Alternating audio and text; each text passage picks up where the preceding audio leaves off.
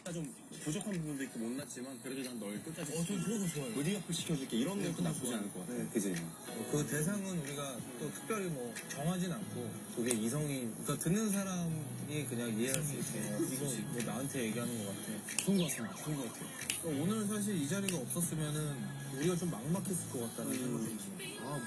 뭐, 어떻게 해야 되지 어떻게 해야 되지 계속 좀 막막했는데 이 자리를 통해서 좀 좀 더 알게 된 것 같은데 선생이랑 오래오래 뭔가 힘든 시간을